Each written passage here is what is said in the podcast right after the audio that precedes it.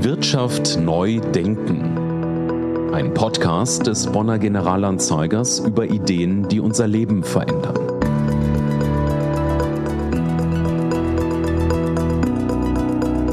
Ich begrüße ganz herzlich unsere Zuhörer und Zuhörerinnen zu einer neuen Folge des GA-Podcasts Wirtschaft neu denken. Mein Name ist Ulla Tiede und ich bin Redakteurin in der Wirtschaftsredaktion des Bonner Generalanzeigers. In dieser Ausgabe widmen wir uns dem Thema Verkehr. Mein Gesprächspartner ist heute Klaus Radermacher, Unternehmensberater und promovierter Informatiker.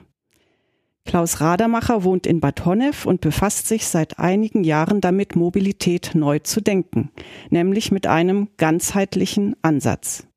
Er arbeitet zusammen mit dem Institut für Mobilität der Universität St. Gallen in der Schweiz. Davor hat er fast 15 Jahre in Führungspositionen im In- und Ausland im Konzern Deutsche Telekom gearbeitet. Was ist die Ausgangslage beim Thema Mobilität? Wir alle kennen die Verkehrsprobleme, auch hier in Bonn und der Region. Pendler stehen morgens und abends im Stau, weil sie auf dem Weg zur Arbeit über die Nordbrücke müssen. Nutzer von Bussen und Bahnen ergeht es kaum besser, denn der ÖPNV ist notorisch unpünktlich oder fällt ganz aus. Weil die Infrastruktur marode ist, über Jahre vernachlässigt, behindern unzählige Baustellen den Verkehr zusätzlich und das über Jahre. Zum Verkehrsinfarkt kommt der Klimawandel. Autos, Busse und Bahnen stoßen bekanntlich klimaschädliches CO2 und andere Treibhausgase aus und tragen damit in hohem Maße zur Erderwärmung bei.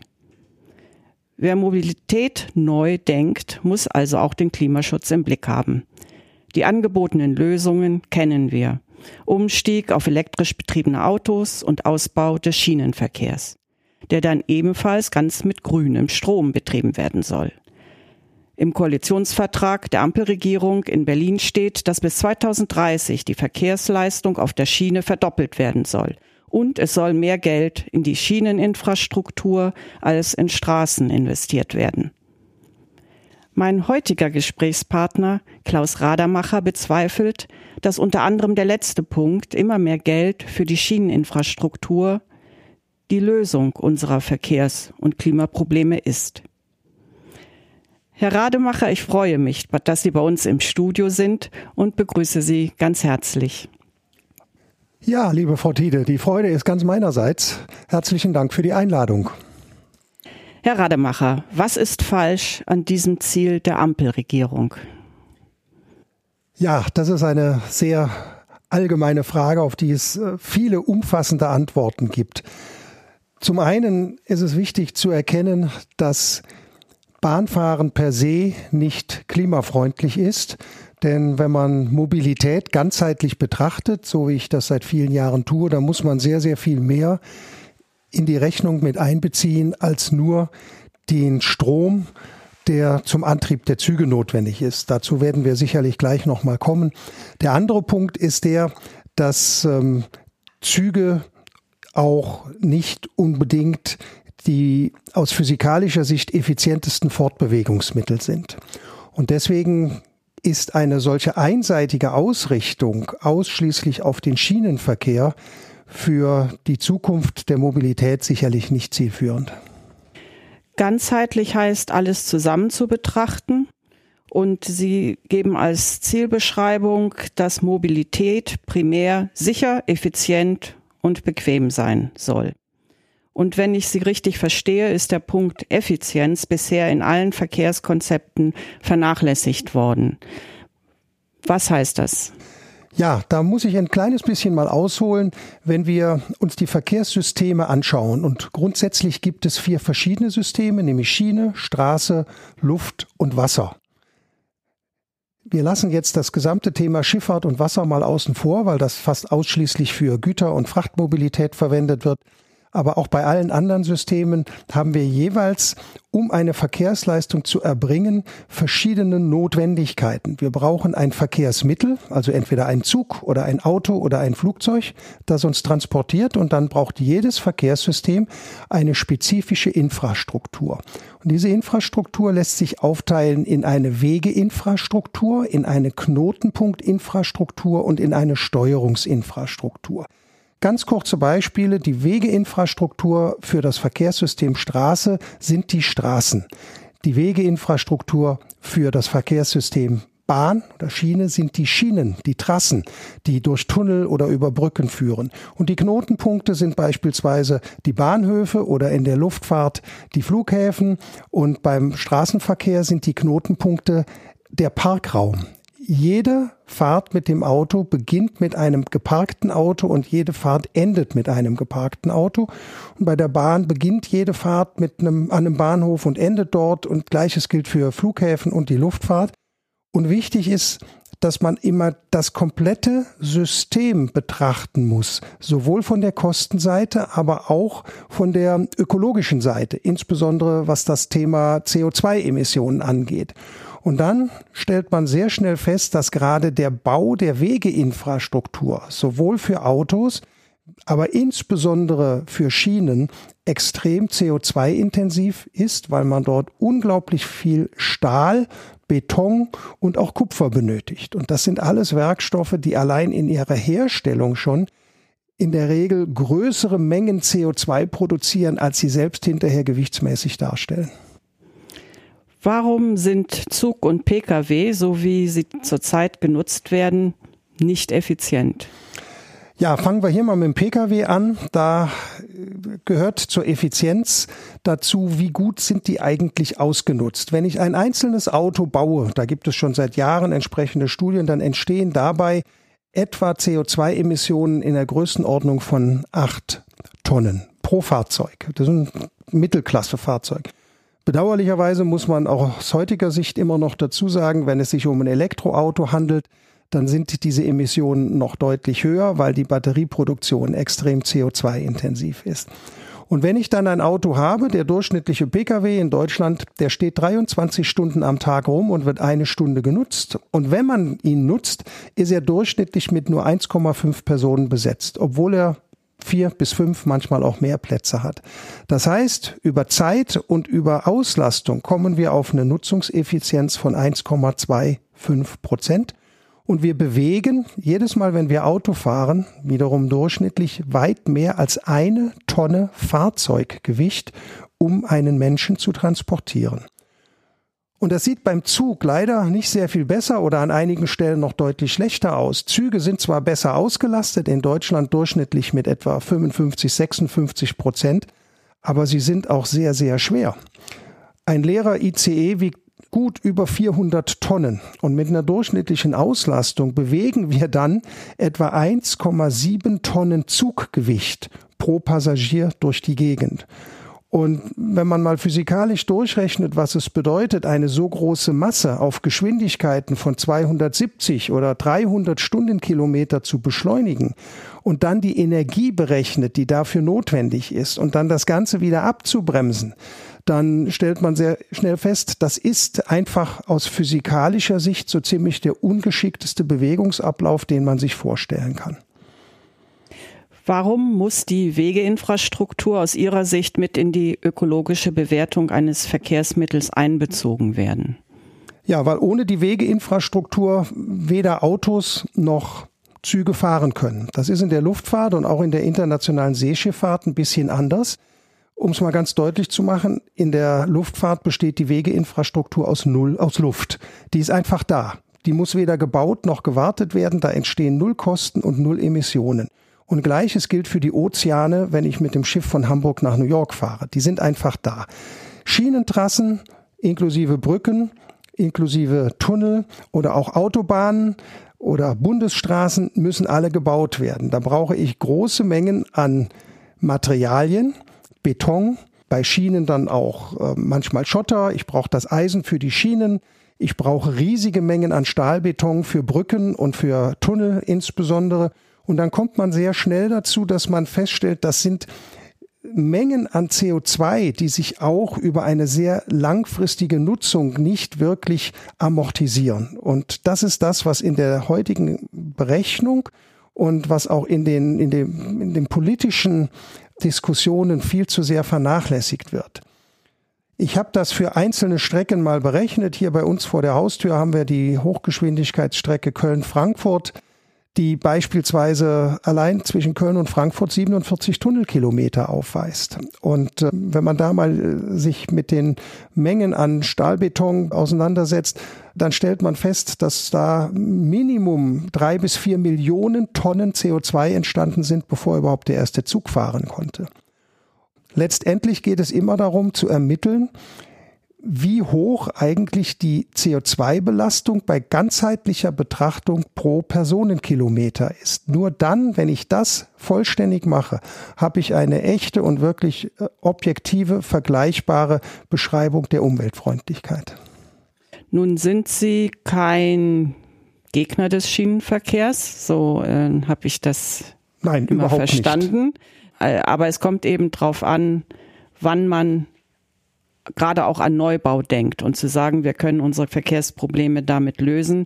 Ich finde interessant, dass Sie auch auf die Masse der Verkehrsmittel, dieser Waggons zum Beispiel, eingehen in Ihren Untersuchungen.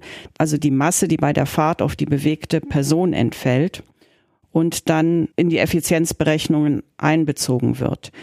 Können Sie das bitte erläutern?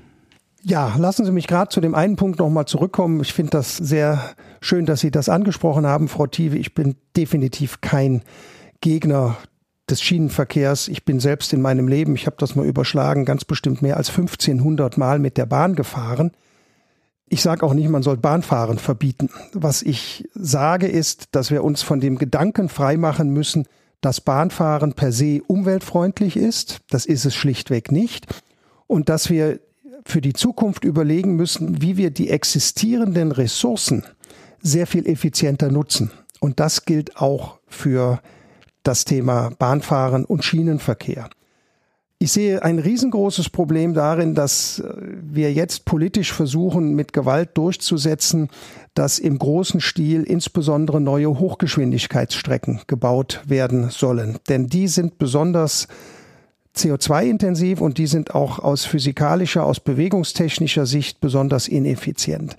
Es ist einfach nicht sinnvoll, auf dem Weg beispielsweise von Hamburg nach München, das ist ja so eine Strecke, wo es Protagonisten gibt, die gerne den Flugverkehr einstellen würden und sagen, das machen wir nur noch mit der Bahn. Wenn man sich das mal überlegt, dass wir mit der Bahn mindestens acht Zwischenhalte haben auf dem Weg von Hamburg nach München und pro Person eben eine Masse von in Summe 1,8 Tonnen bewegt werden muss. Das ist im Durchschnitt eben 1,7 Tonnen Zuggewicht plus dann die standardmäßig gezählten 100 Kilogramm für den Passagier. Also 100 Kilo ist bei den Verkehrsexperten immer so die Passagiergröße. Da ist dann schon das Gepäck mit eingerechnet. Und dann bewegen wir bei der Bahn 1,8 Tonnen. Und wenn ich 1,8 Tonnen nur achtmal auf eine Geschwindigkeit von 270 Stundenkilometer beschleunigen muss, dann ist das sehr, sehr viel energieaufwendiger. Ich brauche also mehr Megajoule, das ist die Einheit für, für Energie, brauche mehr Megajoule, als wenn ich einmal eine Beschleunigung von einer sehr viel geringeren Masse, nämlich rund 450 Kilogramm auf etwa 870 Stundenkilometer durchführe. Beim Flug. Das ist das, was das, beim Flug ja. ähm, relevant wird. Mhm. Da habe ich einen Beschleunigungsvorgang und von einer sehr viel geringeren Masse, weil Flugzeuge historisch bedingt immer schon auf Gewichtseinsparung geachtet haben und sie sind sehr viel besser ausgelastet. Die Zahlen vor Corona der durchschnittlichen Auslastung der Flugzeuge in Deutschland lag bei über 85 Prozent. Bei der Bahn liegt sie bei 55, 56 Prozent und übers Auto hatten wir gerade schon gesprochen. Wenn wir Nutzen-Kosten-Vergleiche anstellen, welche Bahnprojekte sind denn dann aus Ihrer Sicht strittig oder hätten nie realisiert werden sollen? Das ist eine sehr interessante Frage, Frau Tiede. Bei den Nutzen-Kosten-Vergleichen müssen wir zwei grundsätzliche Dinge auseinanderhalten. Zum einen gibt es die ökonomische Betrachtung. Das heißt, was kostet eigentlich ein Bahnprojekt und welchen volkswirtschaftlichen Nutzen hat es hinterher? Und die zweite Betrachtung ist die ökologische Betrachtung. Wie viel CO2 entsteht beim Bau einer bestimmten Strecke oder auch beim Bau eines bestimmten Bahnhofs, ich sag mal gleich noch was zu Stuttgart 21, und was für eine Verkehrsleistung in Personenkilometer wird denn hinterher darauf abgewickelt auf dieser Strecke? Und kostenmäßig ist Bahnfahren unglaublich teuer. Also diese Strecken, ich nehme jetzt mal ein anderes Beispiel, die Strecke von Berlin nach München, diese Hochgeschwindigkeitsstrecke, die auch aus physikalischer Sicht unsinnig ist, weil sie einen Umweg von über 100 Kilometern über Erfurt macht, das hätte man nicht machen müssen und weil sie über Erfurt führt, auch noch sehr viel mehr zusätzliche Tunnelkilometer benötigt. Die hat etwa 10 Milliarden Euro gekostet. Sie wird gut angenommen. Wir haben pro Jahr etwa zweieinhalb Millionen Menschen zusätzlich, die mit der Bahn von Berlin nach München oder von München nach Berlin fahren. Aber selbst wenn man das mal über einen sehr langen Zeitraum betrachtet, schauen wir uns mal 50 Jahre an. Und ich persönlich halte eigentlich nichts von Prognosen, wie Mobilität in 50 Jahren aussehen wird, aber das ist ein anderes Thema. Aber wenn wir mal annehmen, dass wir über 50 Jahre tatsächlich 2,5 Millionen Personen mehr pro Jahr auf dieser Strecke haben, dann sind das nach 50 Jahren 125 Millionen Passagiere. Und wenn wir nur diese 10 Milliarden Euro, die das Ding schon gekostet hat, dagegen rechnen, dann ist das pro Person ein Preis von 80 Euro. Da sind keinerlei Kapitalkosten eingerechnet, da sind auch keinerlei Wartungsarbeiten, die an der Strecke fällig werden. Nach 30 Jahren muss man die Schienen beispielsweise erneuern und so weiter. Das ist alles noch nicht berücksichtigt. Und trotzdem haben wir eben 80 Euro pro Fahrt und pro Person von den Leuten, die da jetzt zusätzlich drauf fahren. Und die Bahn bietet diese Tickets in der zweiten Klasse standardmäßig für unter 60 Euro an. Und in Sonderangeboten immer wieder für 11,90 Euro. Und ich glaube, da wird sehr, sehr schnell klar, dass Bahnfahren ein unglaubliches Zuschussgeschäft ist.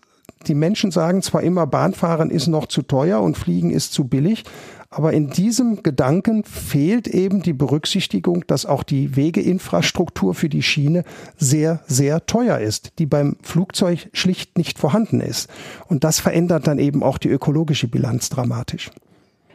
Wir sind nun hier in Bonn und wir wissen, dass die S13 noch im Bau ist und dass es da auch einige Probleme gibt. Das Brückenbauwerk ist vergessen worden. Das die Möglichkeit zum Non-Stop-Fahrt von Oberkassel nach äh, zum Flughafen ermöglichen sollte. Was sagen Sie zu diesem Projekt? Ja, die S13, ich habe mich nicht im Detail damit befasst. Das ist eine sehr, sehr für die, für die Hörer, die nicht aus der Gegend kommen, es ist ein vergleichsweise kleines Bahnprojekt wenige Kilometer, wo die Strecke von zweigleisig auf viergleisig ausgebaut wird und das schon seit Jahren. Ich kenne also nur die Behinderungen sowohl im Bahn- wie auch im Straßenverkehr durch dieses Bauprojekt. Was da das eigentlich Erschütternde ist, und das erleben wir bei allen, wirklich bei allen Bahninfrastrukturprojekten der letzten Jahre oder sogar Jahrzehnte. Die Kosten werden nicht ehrlich kalkuliert im Vorfeld. Wir haben hier für wenige Kilometer zusätzliche Bahngleise eine Kostensteigerung von gut 500 Millionen auf jetzt 750 Millionen Euro. Das ist also eine Steigerung von fast 50 Prozent. Und ähm, gleichzeitig nochmal eine Bauverzögerung um weitere zwei Jahre. Und das erlebt man überall. Stuttgarter Hauptbahnhof, das Paradeprojekt, Vorzeigeprojekt der Deutschen Bahn, S21 genannt. Eigentlich sollte der Bahnhof seit einigen Jahren in Betrieb sein. Als man dort anfing zu planen, ging man von ungefähr drei Milliarden Euro Kosten aus. Der damalige Bahnchef Grube sagte noch, ab dreieinhalb Milliarden Euro muss man das Ganze neu rechnen und neu bewerten. Und jetzt baut man seit Jahren vor sich hin.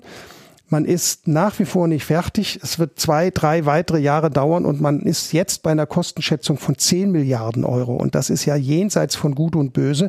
Denn man muss überlegen, da werden 10 Milliarden Euro ausgegeben, ohne dass auch nur ein einziger zusätzlicher Personenkilometer an Verkehrsleistung erbracht wird. Das ist ja nur das Tieferlegen eines Bahnhofs von der Erdoberfläche 30 Meter unter die Erde. Was im Übrigen auch aus physikalischer Sicht komplett unsinnig ist, denn Sie müssen ja immer wieder neu dann die Arbeit erbringen, diese ganzen Menschen, die unten im Bahnhof zum Stehen kommen, mit dem Zug, also 1,8 Tonnen pro Fahrgast, wieder an die Erdoberfläche zu bringen. Die Physiker nennen das Hubarbeit, die geleistet werden muss, die vorher nicht angefallen ist, weil sie ja an der Erdoberfläche waren. Also man muss diese Dinge wirklich mit einer ganzheitlichen und vor allem mit einer naturwissenschaftlichen Brille mal genauer analysieren und nicht immer nur ideologisch und emotional über Mobilität und Verkehr sprechen, wie das in Deutschland leider viel zu weit verbreitet ist. Es gibt bei der Betrachtung des Schienenverkehrs äh, immer wieder Berechnungen, wie viel in anderen Ländern Europas dafür ausgegeben wird. Und in diesen Berechnungen steht Deutschland nur an achter Stelle bei den Pro-Kopf-Investitionen für die Bahn. Ich muss sagen, das ist auf Bundesebene diese Zahlen. Sehr viel vorbildlicher an der Spitze steht die Schweiz, dann kommt Österreich. Selbst Großbritannien hat nach dieser Rechnung, die zugegebenermaßen nur aus einem Jahr genommen worden ist, ein besseres, ähm, höheres Verhältnis zu den äh, Pro-Kopf-Ausgaben. Wobei wir ja wissen, wie schlecht die, die britischen Bahnen auch sind. Wie stehen Sie zu diesen Berechnungen? Ja, die Berechnungen, die stelle ich zunächst mal nicht in Frage. Das ist ja keine besonders schwierige Rechenaufgabe, eben zu gucken, was wird investiert und wie viele Menschen gibt es im Land. Was ich in Frage stelle, ist, inwieweit überhaupt eine Aussage pro Kopf Investition in die Schieneninfrastruktur in einem Land sinnvoll ist. Denn da spielen ganz andere Dinge eine Rolle. Also wenn wir jetzt mal bei der Schweiz bleiben, in der Schweiz ist zum Beispiel auch das Bruttoinlandsprodukt pro Kopf etwa 90 Prozent höher als in Deutschland. Das merkt man überall, wenn man ähm, Schweizer Preise hat, wenn man dort mal unterwegs ist. Im Übrigen ist auch das Bahnfahren in der Schweiz sehr viel teurer als in Deutschland. Aber äh, das ist ja so eine, so eine Betrachtung, die, die ich nicht für sinnvoll halte, denn es gibt ja andere Aspekte. Also die Schweiz ist sehr, sehr gebirgig und von daher brauchen die sehr, sehr viele Tunnel. Und Tunnel sind nicht nur ökologisch fragwürdig und äh, sehr, sehr CO2-intensiv, sondern auch in der Erstellung extrem teuer. Und das lässt sich beispielsweise überhaupt nicht vergleichen mit Deutschland. Also insbesondere, wenn man, wenn man mal die norddeutsche Tiefebene oder, oder alles nördlich des Harzes betrachtet, da gibt es keine Notwendigkeit mehr für Tunnel. Und das heißt, Einfach nur zu sagen, wir haben so und so viel Geld pro Kopf, das wird einfach der komplexen Situation nicht gerecht. Zum anderen muss man bedenken, es sind ja nicht nur die Investitionen in die Schiene, die in Deutschland jetzt beispielsweise aus dem Bundeshaushalt kommen. Es gibt weitere große Töpfe, die in mehrere Milliarden, in Summe zig Milliarden Euro ausmachen, die in den Schienenverkehr investiert werden. Und letztendlich muss ja der Bund auch die Defizite des Unternehmens Deutsche Bahn, also der Aktiengesellschaft Deutsche Bahn, immer wieder kompensieren. Und da geht also sehr, sehr, sehr viel Geld in das System Schiene. Man muss das Ganze vor allen Dingen auch stärker betrachten, welche Verkehrsleistung wird eigentlich in dem System erbracht. Und da haben wir in Deutschland die Situation, und die Zahlen, die ich jetzt nenne, die kommen alle noch aus der Vor-Corona-Zeit. Es wäre einfach nicht richtig, die, die Corona- Jahre hier als Beispiele zu nehmen. Aber in der Vor-Corona-Zeit hatten wir in Deutschland so ein jährliches Aufkommen am sogenannten motorisierten Individualverkehr von rund 967 Milliarden Personenkilometern. Und im Schienenverkehr haben wir etwa 96 Milliarden Personenkilometer.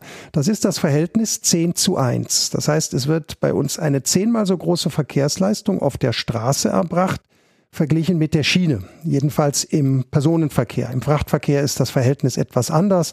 Da ist die Straße so sechs bis siebenmal mehr als die, die Schiene.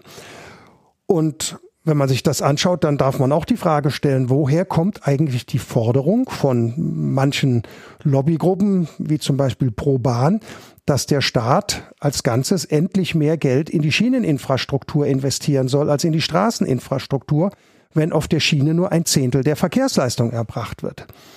Und ich möchte nicht falsch verstanden werden. Ich bin keineswegs ein Anhänger des Gedanken, dass man den Autoverkehr weiter einfach so laufen lassen sollte. Das wird überhaupt nicht funktionieren. Frau Tiede hat es zu Beginn des Podcasts angesprochen. Wir stehen ja jetzt schon manchmal länger im Stau, als wir Zeit auf der Arbeit verbringen. Ist vielleicht ein bisschen übertrieben, aber die, die Stauzeiten sind eine Katastrophe.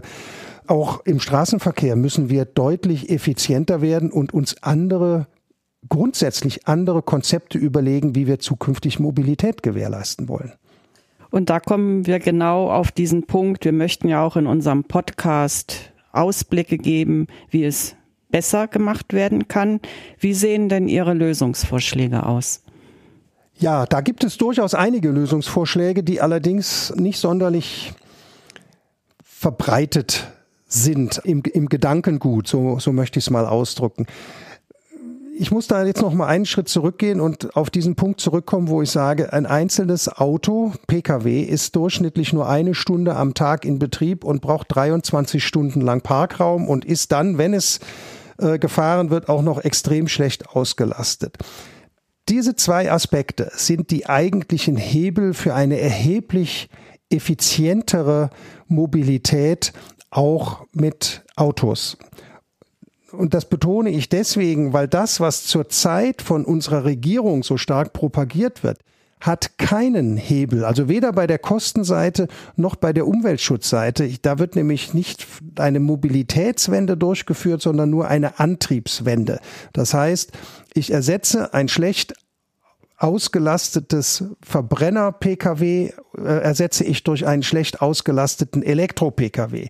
Und das hilft der Umwelt gar nichts. Die Batterieproduktion ist so energieintensiv und da die Zellen fast alle aus China kommen, auch sehr, sehr stark CO2 belastet, weil der chinesische Strom zum großen Teil aus, aus Kohlekraftwerken kommt, dass also ein vergleichbares Elektroauto, wenn es bei irgendjemandem auf dem Parkplatz oder im Hof steht, schon mal bei der Produktion einen deutlich höheren CO2-Footprint hinterlassen hat als ein Verbrenner-Pkw und das muss man in der ganzheitlichen Berechnung eben mit reinrechnen. Jetzt, wie können wir das verbessern? Wir müssen die Autos, die einzelnen Fahrzeuge besser nutzen. Es gibt Berechnungen, dass wir in Deutschland mit der Hälfte der derzeit mehr als 47 Millionen Fahrzeuge auskommen könnten und jede einzelne Anforderung an Mobilität könnte trotzdem erfüllt werden. Das heißt, immer dann, wenn irgendjemand irgendwo hinfahren möchte, könnte er das auch tun, und zwar ohne, dass er gezwungen wird, irgendjemanden anderen mitzunehmen, mit dem er nicht zusammenfahren möchte. Dafür würden die Hälfte der in Deutschland zugelassenen Fahrzeuge reichen. Also wir bräuchten nicht 47 Millionen, sondern wir kämen so mit 23, 24 Millionen Fahrzeugen gut hin.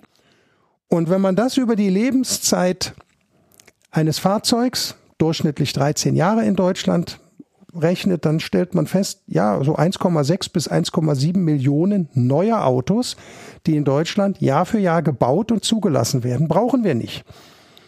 Naja, und ich hatte es eben schon mal erwähnt, jedes Fahrzeug ist bei der Produktion schon mal mit 8 Tonnen CO2 dabei. Und wenn Sie da 1,6 Millionen Autos nicht benötigen, dann kommen Sie auf Größenordnungen im zweistelligen Millionen-Tonnen-Bereich an CO2, das wir einsparen, indem wir einfach die Hardware nicht mehr bauen, die wir zur Erbringung der Verkehrsleistung nicht benötigen.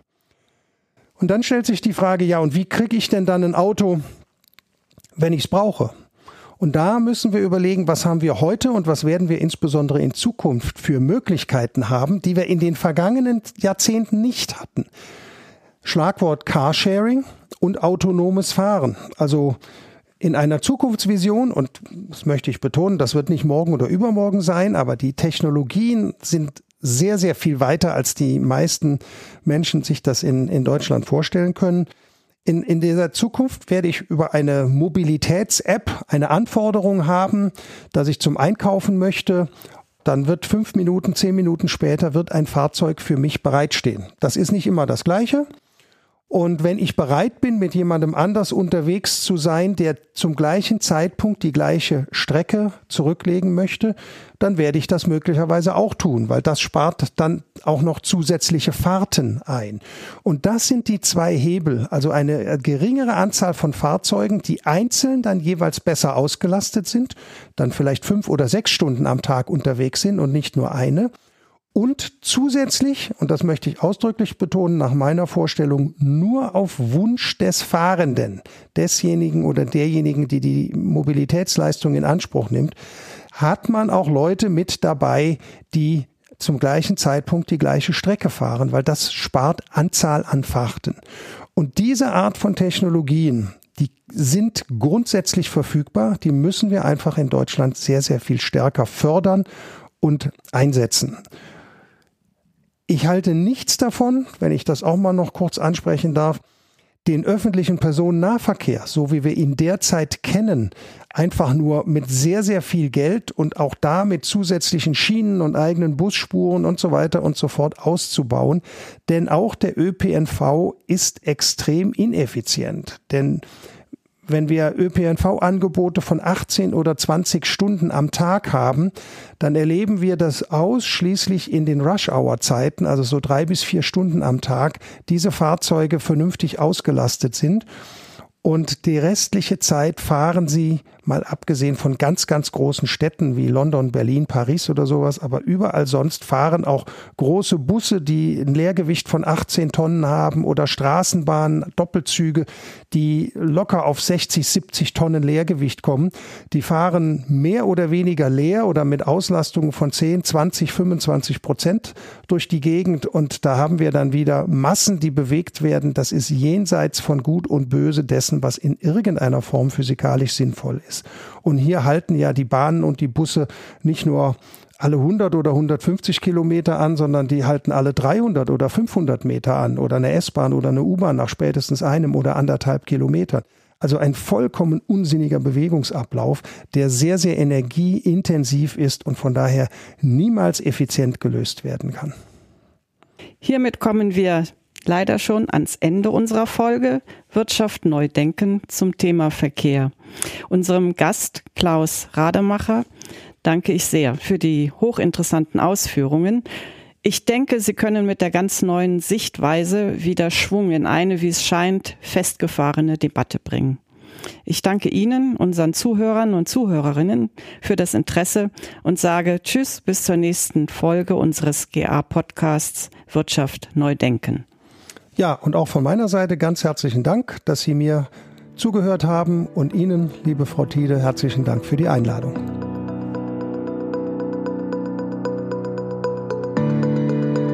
Das war Wirtschaft neu denken.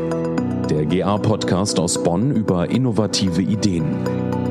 Wirtschaft neu denken ist eine Produktion der Generalanzeiger Bonn GmbH. Redaktion Nina Berschneider, Claudia Mahnke, Ulla Tiede. Produktion Andreas Deik. Sprecher Daniel Dehling. Grafik Sabrina Stamp.